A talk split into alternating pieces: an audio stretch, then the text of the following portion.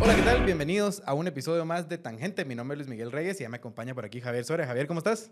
Hola Luis Miguel, bien, bien, todo bien. ¿Cómo estás vos? Bien, contento. Aquí tranquilo ya de, de tener un episodio más y hoy estamos solos, nos dejaron solos. Fátima está enferma, así que no pudo venir, pero le deseamos que se mejore.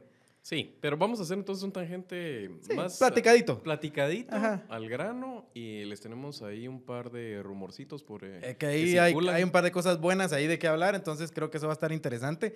Recuérdense que, eh, por favor, dennos like y suscríbanse, síganos en las redes, ahí, van, ahí na- van a poder estar pendientes de todo el contenido que estamos sacando. Recuerden que no solo hacemos estos, estos programas, sino que hacemos otro tipo de contenido que ayuda a explicar eh, temas que están pasando en el ambiente y que creo que es interesante. Así que gracias. Arranquemos entonces eh, encuestas. Eso, eso va a estar Mm. interesante. La otra semana, martes, miércoles y jueves, ya anunció Prensa Libre que sale con la primera encuesta. de la Casa Prodatos. Sí, de Prodatos, la primera encuesta seria. Van a ser tres. Van a ser una en mayo, otra en junio y otra para la segunda vuelta en agosto. Eh, así que creo que eso nos va a dar bastante información para analizar aquí en Tangente y en otros espacios.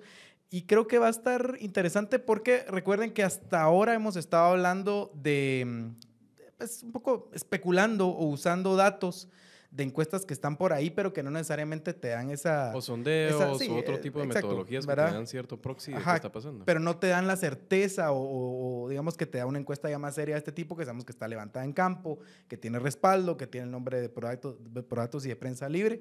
Y entonces creo que eso nos va a dar información bonita eh, para, estas, para esta semana. Va a estar alegre la otra semana. Creo que ya con eso arranca otro, otra fase del proceso electoral. Pues, ¿cómo lo ves?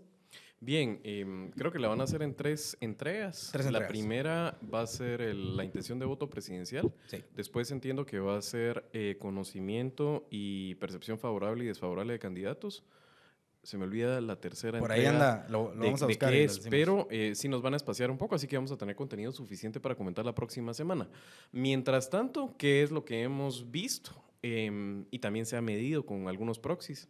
Eh, con Gustavo Rarti y con Daniel Herring hacemos estos sondeos. Uno de, lo- de- de ellos que hemos hecho es em, la curiosidad, las búsquedas que hay en Internet. En este Ujú. caso, eh, buscamos eh, lo que es ah, Google y, y sus ah, diferentes productos que están buscando y claramente hay ah, un interés por Pineda que sobrepasa el de Sí. cualquier otro. Es muy interesante. Yo, eh, ahí nos han estado poniendo en los comentarios, es que ustedes van por Pineda, Ah. Daniel solo habla de Pineda, que no sé qué. Creo que, que, eh, o sea, es un poco tonto aclararlo, pero hay que decirlo. Da un poco de risa, ¿verdad? Pero hay que decirlo. No, no es que vayamos por Pineda, es que se está haciendo un análisis de qué está pasando Sí. y en espacios digitales particularmente. Ustedes hacían el análisis de Google, pero haces lo mismo en TikTok, haces lo mismo en otras redes. Y eh, Carlos Pineda es el candidato que ha sido más exitoso, si lo queremos ver así, en esos ambientes, en poner su nombre, en sacar su mensaje y en, y en fijar un poco el ritmo de la campaña. Y eso se ve también en cómo reaccionan los otros candidatos a él. Ya vemos que hay candidatos queriendo colgarse un poco ahí de esa de, esa, de ese momentum que lleva Pineda. Eh, Villacorta esta semana eh, estuvo intentando debatir con él, queriéndolo retar ahí. Por supuesto, Carlos Pineda no, no se dio, ¿verdad? Pero ah, ya hay- ahí se ve movimiento, ¿verdad? Y esto es porque es el candidato que ha logrado salirse un poco del montón, ¿verdad? Que eso, es, eso es lo difícil de esta, de esta campaña. Sí, varias cosas con eso. Primero, eh, sí, aquí tratamos de hacer ah, análisis, por supuesto, que damos nuestra opinión. Creo que se ha hablado también acerca de la calidad del discurso de Pineda. Obviamente nos parece un discurso eh, muy pobre, un discurso... Básico, eh. Sí, un discurso además que, como decía Rudy, me gustó ese clip que sacamos de Tangente en el cual él dice que es como un juego de Jenga, ¿verdad? O Sí. sea, mientras cada vez eh, da declaraciones y le sube un piso al Jenga, más agujeros deja abajo. Realmente, a mí la impresión que me deja Carlos Pineda es la de un tipo inteligente, pero un tipo que no se ha preocupado en absoluto de eh, enterarse de administración pública. De formarse en, temas ve de como Estado, algo digamos. secundario, ¿verdad? Ni siquiera sé si va a estar en sus prioridades después, si es que llega a ganar. O sea, falta muchísimo para que algo de eso suceda, pero sin duda está en la conversación. Eh, y hay que entender, sobre todo le pido yo a las personas que tienen eh, más conocimiento, eh, por ejemplo, la- el, el prototipo de usuario de Twitter, que es eh, un voto más exigente en ese Sí. sentido, que entienda que se está haciendo análisis y que en una red que el- no es usada creo que ni por el 6% de la población en Guatemala. Menos debe ser, Menos, como un debe 3%. ser como un 3%. Sí. Sí, eh, ahí no, no estamos inflando a nadie, aunque quisiéramos. No se puede. No Sí, se no- puede. no- ojalá tuviéramos ese poder de, eso. decir, eh, vote por este candidato y eso lograra. Pero o no fuera tan fácil de que le haces la ley del hielo y de Ajá. repente el cuate se desinfla, ¿verdad? Sí, no. no. funciona así de No. esa forma. Además hay que entender que si alguien en ese sentido le tomó el pulso y la temperatura al electorado guatemalteco, ha sido Pineda. ¿Por qué? Porque el mensaje no va dirigido precisamente a los que escuchan tangente, diría yo, No. a este tipo de público, no va Que al final es un público élite. a los mm, tuiteros de, de que está Guatemala. Su mensaje es un mensaje muy simple y es yo vengo de afuera, yo soy exitoso haciendo otra cosa, ahora me metí en esto, soy el distinto, voten por mí. Es muy, muy simple, Claro. muy, muy simple. Y es muy normal que, que usted, público de tangente, usted, tuitero asiduo, no se sienta encantado por un discurso de un tipo que es. Que, Al que tiene contrario, un discurso poco asustado. Muy básico, se asusta, Sí. además autoritario, ¿verdad? Que le habla a Dina Fernández, por ejemplo, hace una semana. Le habla Aunque estaba haciendo ajustes, ¿no? Ayer ¿verdad? escuché la Sí. entrevista que le dio a Ben Ching, amigo nuestro, al que le mandamos un abrazo, Sí. que sería buenísimo algún día tenerlo también aquí Sí, sí, invitado en que Tangente. por cierto le está yendo muy bien en su contenido y qué bueno, porque es Buenísimo, un contenido además. buenísimo. Yo se lo recomiendo, la verdad. Ayer tenía El- 60 mil personas conectadas, Ben, en Sí, su... eso, y, y para mí el contenido que hace Ben, eh, que es cómico, pero cómico serio, ¿verdad? Porque es, Ujú. es cómico de crítica política, es de lo mejor que hay en Guatemala. Así que se lo recomiendo. ahí De lo mejor, y además le hizo una muy buena entrevista a Pineda porque eh, sin dejar de ser crítico le saca un poco más. Lo que vi es un ajuste ya en Pineda. Parece que Pineda en ese sentido, y eso es lo que hace que en tu apuesta electoral no sea eminentemente clientelar, es que es más sensible a la opinión pública. Le cayó duro por la entrevista con, eh, que le hizo Dina Fernández ante el público de una universidad en Guatemala. Y, y lo veo haciendo ajustes. Él no te va a admitir que metió la pata, pero No. lo veo haciendo ajustes. Claro, es que al- y al final eh, no cabe duda que, que hablar así como le habló a Dina Fernández, eh, en la forma como, como estaba manejando al público y todo choca, ¿verdad? Y al Sí, público local le choca, asusta. Entonces, claro, tiene, él se da cuenta, hace un ajuste y por eso ya lo ves un poco más amable, lo ves más platicador, no lo ves con esa actitud tan confrontativa con la prensa, ¿verdad? Claro. eh, ahora, regresando la, la data que hay eh, previa a las encuestas y que nos dicen algunas cosas interesantes, es eh, la red que es, es muy difícil medir eh. WhatsApp, ni siquiera sé si hay una metodología para No, hacerlo. no creo. Pero de las que se pueden medir y tienen estadísticas, em, TikTok es en este momento la que te permitía hacer un salto, un salto de calidad en conocimiento, que es la variable número uno. Y Pineda creo que rebasa más de dos por uno a quien le sigue en redes eh, Por mucho. en, en TikTok. Creo que es Sandra Torres de, las, de los punteros de las, en, En cantidad de usuarios. cantidad de usuarios Sí. y el volumen de, de las interacciones, etcétera. Eh, y después, en lo que habíamos medido en, en- en trends de Google, eh, estamos hablando de que el interés por Pineda es más del doble de la que va en segundo lugar en eso, que es Sandra Torres, que es, es curioso. El mapa de Pineda, cuando miras los Google Trends y las búsquedas, está en azul. Prácticamente todo el país. Eso lo está que buscan. buscando. Aparte ¿Qué que es, es una figura nueva para el mundo político, desconocido en esos ámbitos, entonces la gente tiene Y ojo a curiosidad eso, de ver que, quién era- es. que es bien interesante y son las búsquedas asociadas. Las búsquedas asociadas son bien interesantes. Carlos Pineda, la gente te pregunta en las búsquedas cuál es su partido, cuál es su plan de, de gobierno y él quién es. No busca otro candidato. Eso quiere decir que hay un público desafecto que no está interesado y no lo compara con otro candidato. Claro, Ojo a esto. porque, porque es nuevo. Sí. O sea, tiene esa. Y se ha diferenciado. Y por eso es que yo, eh, ¿por qué le voy a dar gasolina a un pleito con Villacorta? Si Villacorta ni. ¿Qué, qué te va a sumar en ese caso? ¿Qué le conviene a Carlos Pineda en todo caso? Apuntarle a las de arriba. ¿verdad? Versus- Que tampoco lo está haciendo tanto, ¿verdad? Y los trends de Google de las que supuestamente llevan arriba. La gente que busca a Suri, busca a Sandra. Ujú. La gente que busca a Sandra, busca a Suri. Las comparan. Esas dos parecen tener sus ¿Qué nos dice eso de, de entrada? Que hay como una especie de comparación. Hay una que- idea de ver, Sí. de ver en qué se diferencia una de la otra. Si es acaso que se diferencian, Ajá. ¿verdad? Em, la otra interesante es Villacorta es un público que pregunta cuál es el plan de gobierno de Villacorta en las, en las búsquedas. Es un público un poco más sofisticado, digamos, que quiere escuchar propuesta y también lo comparan con Bernardo Arevalo. Y qué vía corta es precisamente el, un candidato que tiene cierto éxito en Twitter. O sea, hay que decirlo. Ese es un poco, un poco su, mer- su es mercado. igual que, igual que la Lo malo es que es una audiencia pequeña todavía. Sí. ¿verdad? Y es una audiencia que no les permite salir más afuera. Hay que ver, aunque Villacorta en elecciones anteriores ha sido más exitoso y Arevalo parece que sí todavía está en un punto bajo de conocimiento. Villacorta tiene varios, eh, varios de departamentos pintados de azul en el interés de las búsquedas en, en Google Trends. O sea, tiene en el occidente del país, tiene eh, también un poco en Oriente, tiene en eh, Guatemala, sin duda. Arevalo solo en Guatemala. Arevalo prácticamente no existe en ningún otro lugar. La gente que busca Arevalo busca Vía Corta también y lo busca y busca a su papá. Quiere decir que falta un trabajo de hacer un poco más grande esa figura de Arevalo por parte de Movimiento Semilla. Y ya van tarde. ¿verdad? Las búsquedas de Suri, ahora que me acuerdo, no nada más buscan a Sandra, sino buscan fotos de ella. Le buscan fotos de ella de joven, fotos de la hija. O sea, hay una idea por ahí. Hay, un interés por su apariencia. Hay una su- idea que Suri es una mujer guapa, es Claro. parte de, como de su alur eh, y eso es de lo que la gente busca alrededor de ella. Así que eso nos indica un poco quiénes han crecido eh, y más o menos además también las personas a la hora de verlos, qué les evoca y qué se relaciona. Eh, me parece muy interesante. Entonces, em, hot takes, yo creo que anticipamos todos una importante alza de Pineda. La, Sí. la duda va a ser si está claramente va a estar en el cuarto lugar con mucha distancia del quinto, si ya va a estar tercero, o incluso si matemáticamente a nivel de intención de voto en esa fotografía que son las encuestas ya nos va a aparecer en, la- en la teórica primera. Otro tema que vuelta, toca, perdón. que toca Pinea es que, no sé si viste hoy, saca un anuncio eh, diciendo que va a ser un live a la misma hora en que va a, ser un, va a haber un debate presidencial Sí. en Canal 7, ¿verdad? Debate al que no lo invitaron y en el que curiosamente invitan a los punteros, pero Más se el cuela, un, se cuela un no puntero ahí, que es el oficialista, Manuel Conde, ¿verdad? Está invitada Suri, está invitada Sandra, está invitado Mulet y está invitado Manuel Conde, ¿verdad? No invitan a Carlos Pineda a pesar de que todo pinta que Carlos Pineda está ya colándose entre los primeros por lo menos 3, 4 lugares, ¿verdad? Por ahí debe andar. Y ahí es Hay que ver qué pasa la otra semana. Mira el olfato de, de, de este, de esta figura emergente que es Pineda. Eh, Pineda creo que con muy buen tino, rápido, lo que...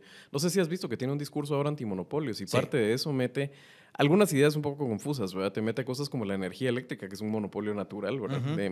Don Carlos, de veras, si está viendo esto o le, le avisan, apunte sus baterías hacia otros monopolios. Ajá. Eh, y apunta también hacia la televisión nacional. Que ese sí es bien interesante. es bien interesante porque la pone adentro, digamos, de esa alianza laxa del pacto de corruptos, que es más un pacto de impunidad que de poder. Ahora hay que ver. Y dice que lo han mantenido invisibilizado, que no lo cubren y que eh, están interesados en no, en no cubrirlo. Ahora Ese hay- es un discurso que me parece muy interesante. Nadie lo ha ganador, y que uno se, se imagina por qué las personas que tienen un discurso más claramente antisistema, críticos del régimen, no lo enarbolaron antes. Y a mí en ese, en ese choque, que es un choque nuevo que hay, porque es el choque de, digamos, del, del político tiktokero, como se le está llamando ya un poco, eh, contra la comunicación tradicional, contra los medios de comunicación tradicionales, que es un choque que estamos viendo en lo comercial, que estamos viendo en estos espacios que están naciendo en medios de comunicación alternativos, eh, y ahora lo estamos viendo en la política también. Los medios tradicionales parece que eh, dicen claramente cuáles son sus apoyos, aunque han entrevistado vía corta, parece que hay como una especie de apertura para también, entrevistar, Arevalo sí. también, o sea,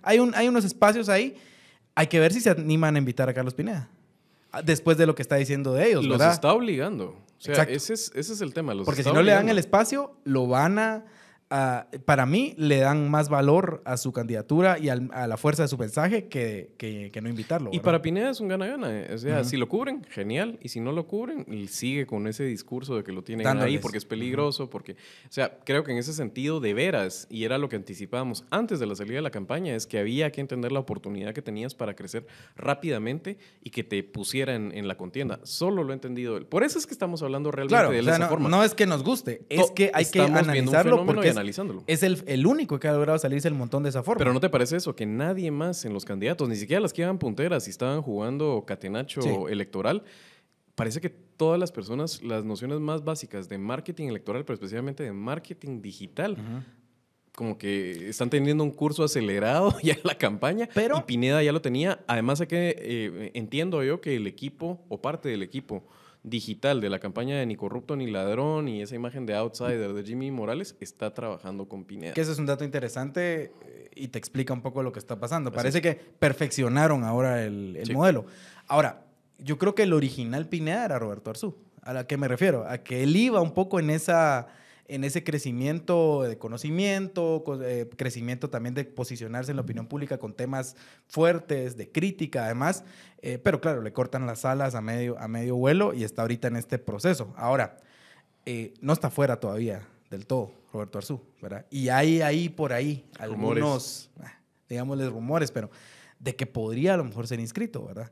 ¿Y qué efecto podría tener eso en el mismo Carlos Pineda? Porque al final el público es mucho del mismo, ¿verdad? Ese público que a lo mejor estaba empezando a ver a Roberto Arzú como una opción, pues voltea a ver a Pineda como una opción no sé si similar, pero digamos con, con un discurso parecido. Eh, y, los, y los medios parecidos también para llegarle al público. Eh, y si regresa Roberto Arzú a la contienda, ¿qué efecto va a tener eso en la contienda a dos meses? O a, bueno, menos Para de mí dos eso te meses. delata la debilidad de las punteras y que son afines al oficialismo cada una de las dos, ¿verdad? Suri tal vez intentó desmarcarse antes, eh, tenían algunos pleitos ahí que se miraban ya em, cómo votaba Valor y Unionista en el Congreso, pero han sido aliadas de lo- del oficialismo y de los, esos grupos de, de interés que se te traducen en grupos de poder. La debilidad de ellas em, y no saber qué hacer con este outsider. Entonces lo que les invita es a esas mentes maquiavélicas a, bueno, habíamos vetado a Boberto porque Boberto... Mejor eh, dejémoslo correr. es, ah, eh, Bueno, tenía un pleito con Yamada Tei, Ujú. eh, también tenía un discurso bastante de Maverick, ¿verdad? Te salgaba algunas cosas así de autoritarismo de tipo pena de muerte, pero te salía después con el problema de la energía eléctrica, etcétera. Por cierto que también Pineda lo habla. Em, y ahora lo que harían claramente es meterlo para partir el voto. O sea, lo que quisieran en este caso es contener un poco y que ese voto anti-régimen Ujú. que pueden cachar en alguna medida vía corta, eh, Arevalo en mucho menor medida, em, Mulet para Mulet, algunas personas, eh, o ahora Pineda, pueda también meterse Roberto y en medio de eso salvar las candidaturas de las que habían sido las punteras. Lograr de que las se dos o por lo menos de una. sí. lograr que se despeguen. Ahora, el, el cálculo puede no salir del todo. Yo creo que eso es interesante también, porque al final de cuentas también Roberto puede quitarles algo de voto. O sea, al final el voto no se lo quita solo a uno, sino que se, se divide, ¿verdad? El de- un poco el de todos. Pero Entonces digamos terminás- que sí, sí pensasen que le va a quitar más votos. Ese es como el... El rollo es que después de la encuesta, por ejemplo, eh, y depende cómo se use ese instrumento y qué tanto se difunda y el efecto multiplicador que este Yo creo tenga, que se va a usar bastante. Ah, Puede ser entonces que hay una percepción de que tiene momentum Pineda, o por ejemplo puede ser que de repente Mulet tenga un crecimiento interesante, y la gente ya se olvida un poco de Arzulos, que inicialmente estaban un poco... eh, Vos decís que eso lo termine de poner en, en el montón. es que igual, digamos, Porque perdió. nosotros el- porque estamos el- hiperconectados Perdió y el sabemos, y sabemos qué pasó incluso esta mañana, pero la mayoría de personas no ponen tanta atención, entonces puede haber que, puede ser que hasta el, al final haya cierta confusión y algunas personas incluso se enteren que Roberto siempre sí corría el día que vayan a verle la cara en la, en la papeleta, Claro. si es que al final lo dejan correr. Sí, y habría que ver entonces que e- eso lo vamos a ver reflejado en la encuesta de junio, Ujú. ¿verdad? Ahí posiblemente podamos ver qué, qué posición, si es que lo dejan correr, y qué posición va a tomar en la, en la carrera. Es. Y si efectivamente le pegó a Pineda. Ahora, lo que pasa es que el problema es que el crecimiento de Pineda se ve fuerte, se ve Sí, duro. y como te digo, o sea, hay un montón de Y- gentes que pueden estar escépticas, pero les gusta que su voto cuente y lo Ujú. entienden como votar por alguien que tenga chance. Entonces, si miran que este tiene momentum, incluso puede empezar a comerse cierto voto de mulet. O sea, los efectos electorales en este caso no son lineales, no es uno más uno es igual a dos. Ahora, si hay miedo en, las, en, las, en los equipos de estrategia de las, de las punteras respecto a un outsider que viene ahí metiéndose, un supuesto outsider que viene ahí metiéndose y que les puede quitar a una de las dos el, el paso a la segunda vuelta, ¿van a romper el catenacho o no? ¿Vos cómo ves ahí? Yo, yo creo que depende, ¿verdad? Van O a sentirse obligadas a, ujú. Pero es que es difícil. O sea, ¿qué haces? que- ¿Qué es le o sea, ¿Qué le puedes decir a alguien que no, que no tiene, de lo que no, no tenés mayor cosa? O que vos tenés una cola mucho más larga. Es el tema, ¿verdad? porque le pueden sacar a Pineda, por ejemplo, sus vínculos, que son medio oscuros, que sí es narco, eh, pero tienes un montón de narcos en tu partido, ¿verdad? Ujú. Entonces, ¿hasta qué punto puedes usar eso? Que es un improvisado, que no sabe, pero vos que sí sabes y has estado incluso haciendo gobierno o cogobierno, has estado en el oficialismo, que es el caso de ambas, ¿qué resultados has dado? qué Y al final el, mayor asset de Pineda no deja de ser que no ha participado, que es nuevo, que la gente no lo conoce Sí. y eso a la gente le gusta, porque las otras tienen un antivoto fuerte, suponemos que tienen un antivoto fuerte, de Sandra lo sabemos, de Suri habría que ver, eh, porque han sido políticas, han sido parte de dos gobiernos, digamos, altamente criticados, Sí. pero Pineda no. Entonces al final, si se ponen en ese dimes y diretes con, con Pineda, ellas llevan más las de perder que él. Sí, es que si Pineda va cerrando la brecha de conocimiento que ambas le sacan y que le van a sacar hasta el día de las elecciones, van a ser Sí, ambas esa más no conocidas que no, porque son años de conocimiento que se ha construido. Pero eh, aunque Pineda empiece a tener más negativos que positivos como va creciendo, difícil que llegue a las proporciones de, de ellas. Entonces creo que en ese sentido es, sí es como una guerra de atrición, una guerra de trincheras, ¿verdad? Donde los recursos de uno y otro, eh, en ese sentido, tienen muchísimo más Pineda en cuanto a un bolsón de percepción con el cual puede jugar. eh, y es, es difícil. Yo creo que si realmente ellas lo miran en un segundo lugar o en un tercero, eh, tienen que salir diciendo algo, pero puede incluso revertirse. Esa es la cosa, que puede ser que les gane Sí. en, el- en la batalla discursiva. Sí. Y, cuál, y además que en, la, en el campo, él, o sea, en el campo de batalla, digamos, él tiene ventaja, porque él tiene mejor manejo de redes, él tiene, digamos, ya un público ahí, que hay que ver, a lo mejor buena parte de, esa- de ese manejo de redes no es orgánico, pero le ayuda a mover el mensaje y a llevarlo a otros Y sobre todo una campaña tan yerma de propuestas, que ese es el, el- el punto que termina de darle cierto, eh, cierta posibilidad a la apuesta de Pineda, que es eh, yo soy distinto, nada más, se acabó. Si Jimmy ya lo hizo, ahora realmente, yo no sé si vos tenés la misma sensación, pero yo empecé a poner atención por edad, ¿verdad? Eh, la primera elección en la que le puse atención fue la en la que quedó electo Serrano, en los noventas, Ujú. 90. Y mm, ahí la novedad era que había un plan de gobierno, se discutía el plan de gobierno de, de Roberto Carpio, no lo tenía mucho Serrano, se ve Ujú. obligado en segunda vuelta a medio sacar algo.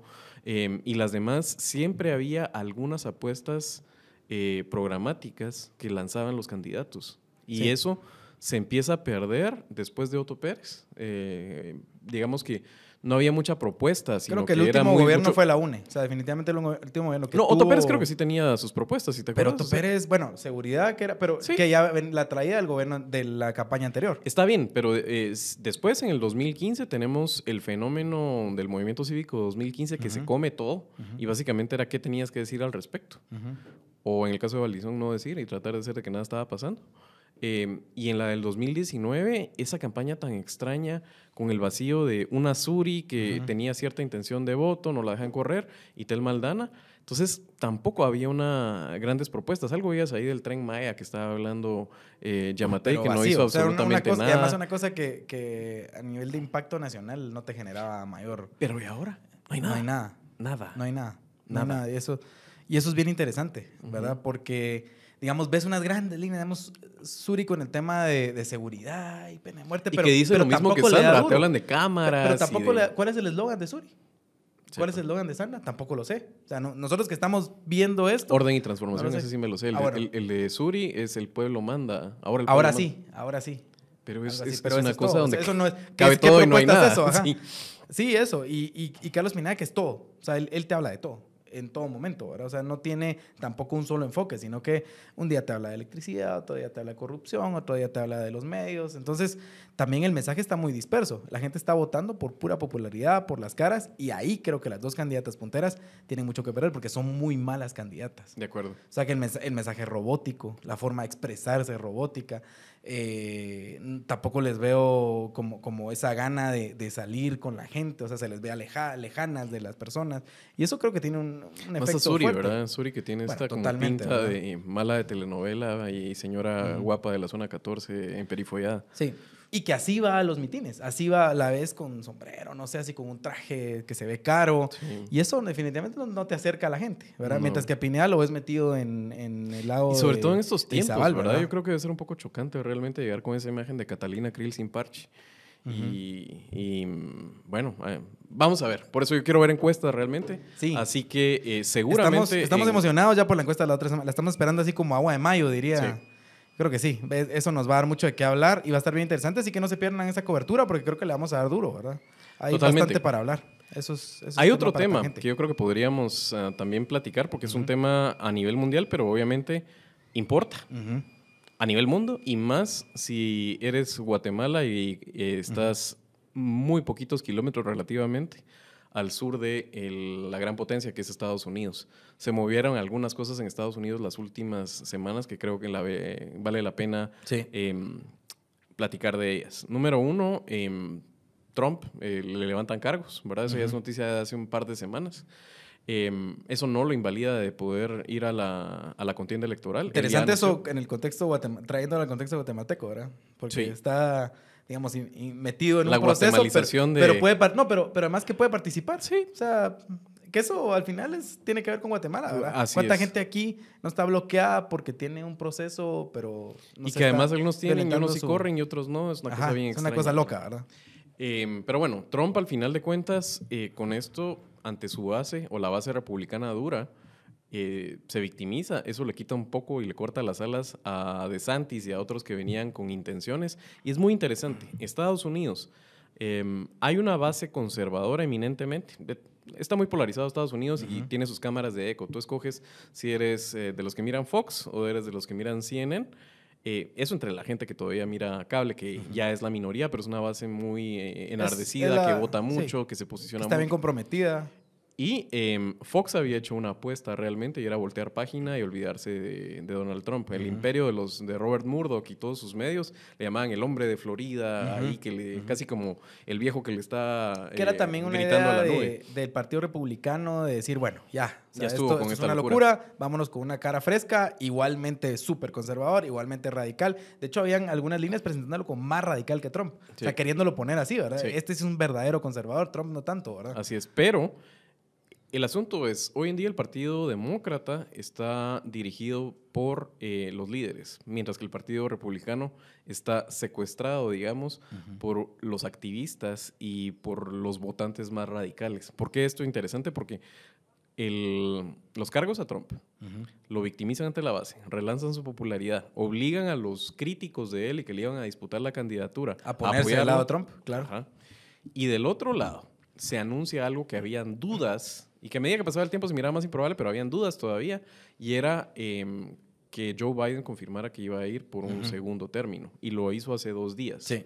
Em, Biden es históricamente un presidente que tiene un ah, rating de aprobación bajo y ha tenido un, ah, ya va un poco más de la mitad de su, de su periodo y ha sido tumultuoso. O sea, a nivel ah, internacional, muchos de problemas internos también, el problema de la eh, epidemia de consumo de opiáceos y de opioides, el tema de que si hay o no hay recesión económica, eh, toda La guerra en Ucrania, ¿verdad? afuera la guerra de, de Ucrania, em, la frontera y los problemas de inmigración. Y, y su propio su Todo el tema- salud, o sea, su propio, Eso.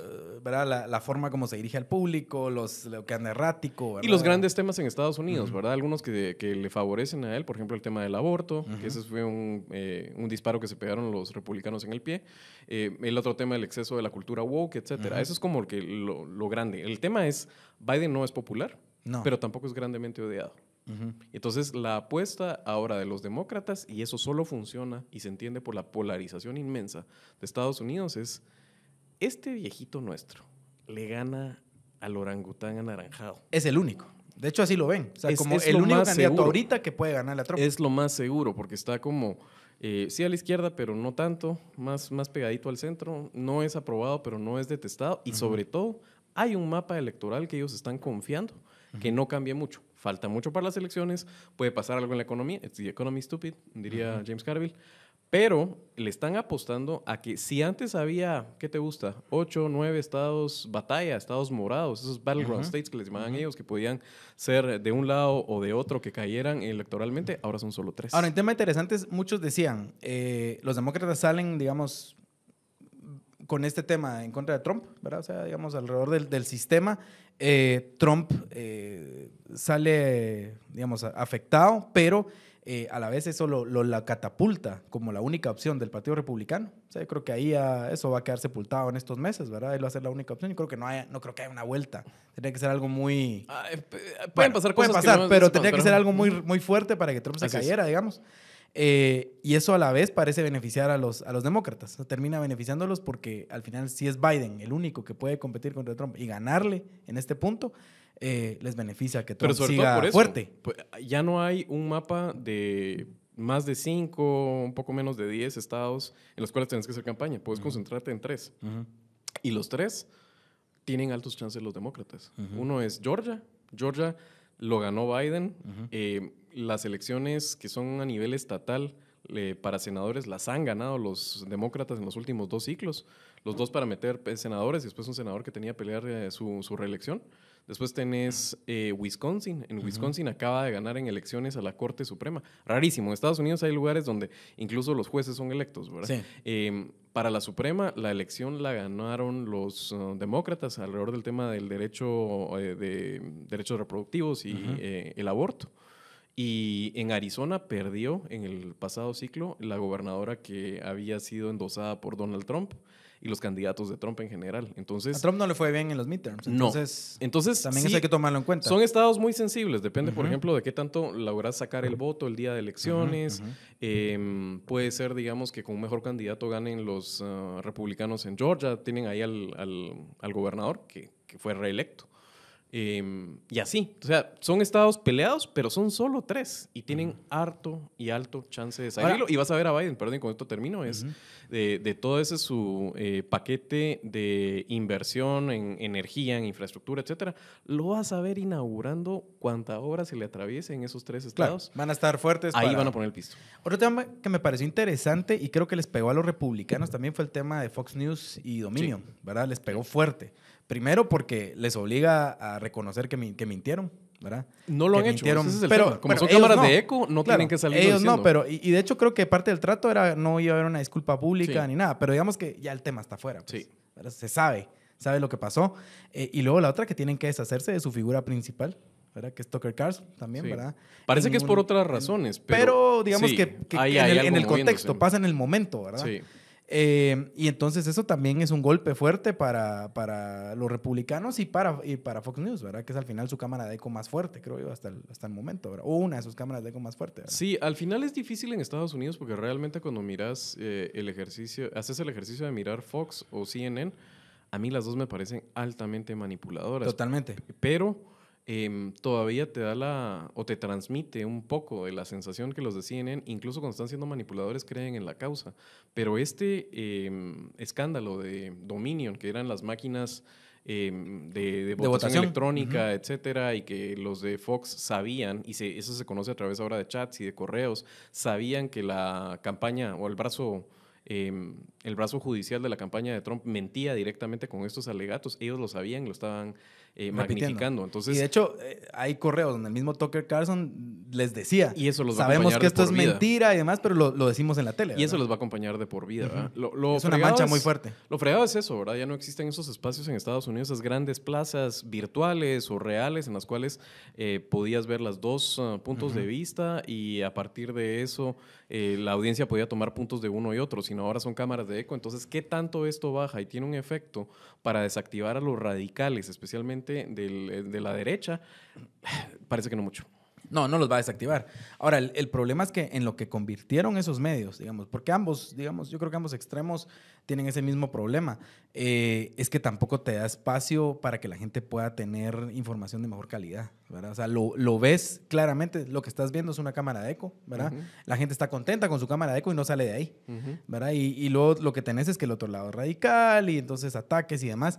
No veo, digamos, en ese contexto un espacio para, para mejor discusión de mejor calidad en Estados Unidos. No, pues. Y van para peor, porque conforme van recibiendo golpes estos medios grandes también, los medios chiquitos que van saliendo de ahí, digamos, si Tucker Carlson va, eh, instala su propio medio o se pasa, va a ser más radical. ¿verdad? O sea, al- el incentivo es a ser más radical Así es. y a, y a, digamos, a qué os me están jodiendo, porque hay una pelea entre, entre Tucker Carlson y Fox News, ¿verdad? Eh, por el contrato, que parece que quieren pagar, seguirle pagando para que no se vaya a otro medio, una cantidad de dinero bastante grande, parece que eran 1.6 millones de dólares al mes, Sí. lo que le quieren seguir pagando para que él no se vaya a otro medio, cosa que él quiere pelear, porque obviamente él quiere irse a otro medio y, y crecer de ahí, ¿verdad? Pero, pero lo que va es hacia espacios más radicalizados, ¿verdad? Y es que se em- eh, está la inercia en ese sentido de la polarización que es difícil saber cómo se va a distender en algún momento. Vos miras, por ejemplo, gente como Joe Rogan, que tiene ideas bastante socialistas cuando las expone. Sí, él es un liberal, digamos, liberal, de, o de sea, vieja tiene- escuela. Pero él tiene, él tiene ciertas ideas, por ejemplo, de redistribución de riqueza, iba por Bernie Sanders, etcétera. Sí. Pero le pegan tan De duro. hecho, es su político favorito. Pero le, le pegan tan duro los wokes que lo terminan radicalizando. Es un poco lo mismo de Jordan Peterson cuando se mete en el discurso Sí. social en Estados Unidos. A Bill Maher le pasó algo ese sí parecido era un también. Bill Maher. por es el ejemplo, creo yo, más claro. Y él, él lo dice, porque él además es muy abierto con eso. Dice, yo soy un liberal de vieja escuela, Pero eh, cuando los liberales se van hacia el tema woke, yo ahí estoy completamente fuera. O el mismo ¿verdad? Elon Musk, ¿verdad? Cómo ha cambiado su discurso y se ha radicalizado. Eh, tiene también que ver con ese lado tan, tan vitriólico de, de la izquierda progresista que cualquier cosa que se desapegue un centímetro del- de lo que ellos dicen ya es inmediatamente fascismo, es machismo, eh, es bien difícil. Entonces, ¿cómo desactivar esas cuestiones? En Estados Unidos la polarización eh, se ha canalizado a través de guerra y se ha canalizado a través de episodios de mucho, mucho malestar social. eh, por ejemplo, los 60s con- y 70s con los movimientos de derechos humanos y la guerra de Vietnam. Ujú. Eh, y en este momento se siente así un poco una calma sorda de gente que se detesta. O sea, a mí me resulta todavía impensable lo que algunos auguran de una guerra civil, digamos, o una, como le llama esta loca que apoya a Trump, Marjorie eh, Taylor Greene, que dice que tiene que haber un divorcio nacional. Parecen unas soluciones Sí, increíbles, pero solo que ya se hable de eso, Sí, ya es una... no, te- no, no soy capaz todavía de imaginar cómo poder resolver esto. Ojalá, por ejemplo, ese Ojalá sistema no sea una fuera guerra tan civil, binario ¿verdad? Pero... y, y- y- y existiera el camino para una tercera vía, por ejemplo, que tomara cierta fuerza política y siguiera de fiel de la balanza, pero es tan grande ese país, instituciones tan viejas, que reformarlas se hace complicado pensar. Ahora, lo, lo interesante es que, digamos, eh, si hay, si va a haber un conflicto, digamos, no sé, no sé de qué tipo, en el futuro, eh, los temas por los que se va a dar, tema de política identitaria, temas Ujú. como el aborto, temas como... Esos son los temas que provocan esa, esa división tan fuerte en Estados Unidos, que están metidos al final en la cultura de la gente, están metidos en, en cómo viven su vida, porque el tema religioso y todo es, es tan fuerte, digamos, en la forma como te manejas, eh, que al final es bien interesante de, de ver.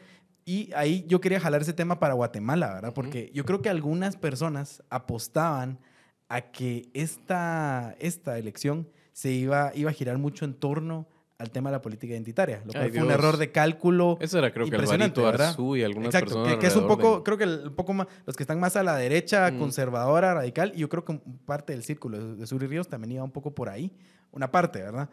Eh, y apostaban a que aquí iba a ser la política identitaria el tema, y luego se enfrentan a gente como Carlos Pineda o como Roberto Arzú, que te sale por cualquier lado, que les da lo mismo, pues. Y al final, si tienen que adoptar el discurso conservador en este tema, lo adoptan, y si se quieren poner más socialistas aquí, se ponen socialistas y, no, y les da lo mismo. O sea, aquí no hay, no hay eso. Eh, y ahí están perdiendo, creo que están un poco descolocados. No los ves vos, aparte, a través de sus voceros y todo un poco descolocados ahí sobre qué está pasando la elección en el país y que se les puede de las manos. Muchísimo. No son los únicos que les pasa esto. También eh, eh, hay, hay otros antecedentes en el mundo. Por ejemplo, los demócratas en un momento sentían que como los latinos votaban por ellos, eso iba a ser así toda la vida y se encuentran con los latinos conservadores. Pero regresando al tema de, de Guatemala, eh, históricamente aquí el tema de ese es comunista y come niños eh, había pegado, había pegado en capas eh, conservadoras que se activaban, pero esta vez... es- Particularmente en tiempos del conflicto armado, que digamos, había un, Ese es el rollo. había un momento para que eso pegara. Y, y creo que también ese, ese discurso se utilizó en 2015, bueno, después de 2015, ¿verdad? Para el tema de CICIG y todo, pero eso se desinfló rápido. No, y sobre todo en un país donde claramente no hay resultados eh, a nivel de desarrollo, a nivel de economía, a nivel de lo que te debiera proveer el Estado básicamente para que vos puedas hacer lo tuyo. Que mm, usar eso para cubrir las miserias de, de este sistema simplemente ya no da. Ya Sí. no da. Las personas eso ya les vale madre. Entonces, sí, o sea, puede que, estar que ahí. Me, que me hables de aborto cuando yo voy al centro de salud y no tienen, pero ni una aspirina, creo que... O Quiñones ahí Me resbala, eh, cargando la procesión y todo. Eso cada vez mueve menos personas. Mueve muchísimas menos personas. Está lo que sí está claro es que, digamos, los candidatos tienen que guardar ciertas formas en ciertos temas. Y eso se va a ver, ya va a ver dentro de poco el famoso foro este de Yo Soy Samuel, ¿verdad? Que lo organiza. Y los vas a ver ahí a todos diciendo que ¿qui- son ¿Quién está a contra favor del del aborto? aborto, Ninguno. todos ¿Quién a favor de la pena de muerte. Ajá, todos, o sea, todos están, se, se uniforman en ese sentido, pero al final esos temas no tienen ninguna consecuencia o ningún efecto electoral, ¿verdad? Más que... Sí, tiene. Pues, pa- pa- Pero digamos tienen en el, que no sentido el- que lo- en el sentido que los uniforman y no te puedes salir de eso, ¿verdad? Sí. Si te salís, si sos una opción. Sí. O sea, si decís yo soy pro aborto, sos No, y Guatemala moriste, sigue pues, siendo conservadora. el, el punto es Ajá. que las personas no son tan estúpidas, al final de cuentas. Eh, y eso es- va de la mano de un montón de cosas, pero parte es el, el tema de la urbanización. Realmente, eh, antes eh, bueno, la gente que mientras más urbana está, más fuentes de información tiene, alternativas, eh, tiene también una cercanía más eh, con sus ah, vecinos y puede ver gente que es distinta y que no te pasa nada que pase a la par un gay vestido, no, o sea, no me está haciendo nada, pues. pasa una chica con una pañoleta verde a favor del aborto y sí, no es mi rollo, pero no está haciendo nada malo. así piensa mi, no sé, mi sobrina todas esas distancias se reducen en la urbanización. Entonces, eh, en ese sentido, eh, yo creo que lo, a pesar de que Guatemala sigue siendo eminentemente conservador y lo va a seguir siendo, eh, eso pega menos cuando la gente está diciendo, bueno, esto es una mara que se está robando todo y a costa de nosotros. Claro. O sea, tenés otros temas que importan más. Claramente. Pero bueno, Javier, estuvo alegre la conversación. Vamos a cerrarla aquí porque la otra semana va a estar alegre. Eh, creo que va a haber bastante de qué hablar. Aparte que también queremos anunciar que tenemos nuestra primera entrevista eh, ya con un candidato, ¿verdad? Eso también el primer candidato va a ser Edmond Mulet el próximo martes. Eh, no se la pierdan, síganos aquí en nuestras redes. A las 5 pm, sí, martes a las 5 pm, gracias Carlos. y va a estar interesante, Javier, perdón, Daniel lo va a estar entrevistando y va a estar alegre. Vamos a tratar de hacer una entrevista un Vamos poco a tener también candidatos a alcaldes, más candidatos a presidentes, candidatos a sí perdón, a diputados, así que... Tal vez sí es importante aclarar que no vamos a poder tener a todos, ¿verdad? Porque obviamente no da. No da el tiempo no da, no nos da la vida para eso, pero eh, vamos a tratar de tener a los más interesantes. y los que acepten. Y, y, los que, y los que acepten y los punteros, ¿verdad? Por supuesto, a los invitados. que usted quiera que ver aquí, sobre todo, púyelos ahí a que nos acepten las invitaciones. Sí, vamos a estar mandando invitaciones y vénganse a platicar y veamos qué quieren decir. Queremos oír a Suri, queremos oír a Sandra, queremos oír a Carlos Pineda, a Villa Corta, así que em, usted también empuje a los candidatos a que vengan aquí y tengan una conversación abierta con nosotros. Entonces, volvemos con más de Tangente más adelante y adiós. Gracias. Chao. Thank you.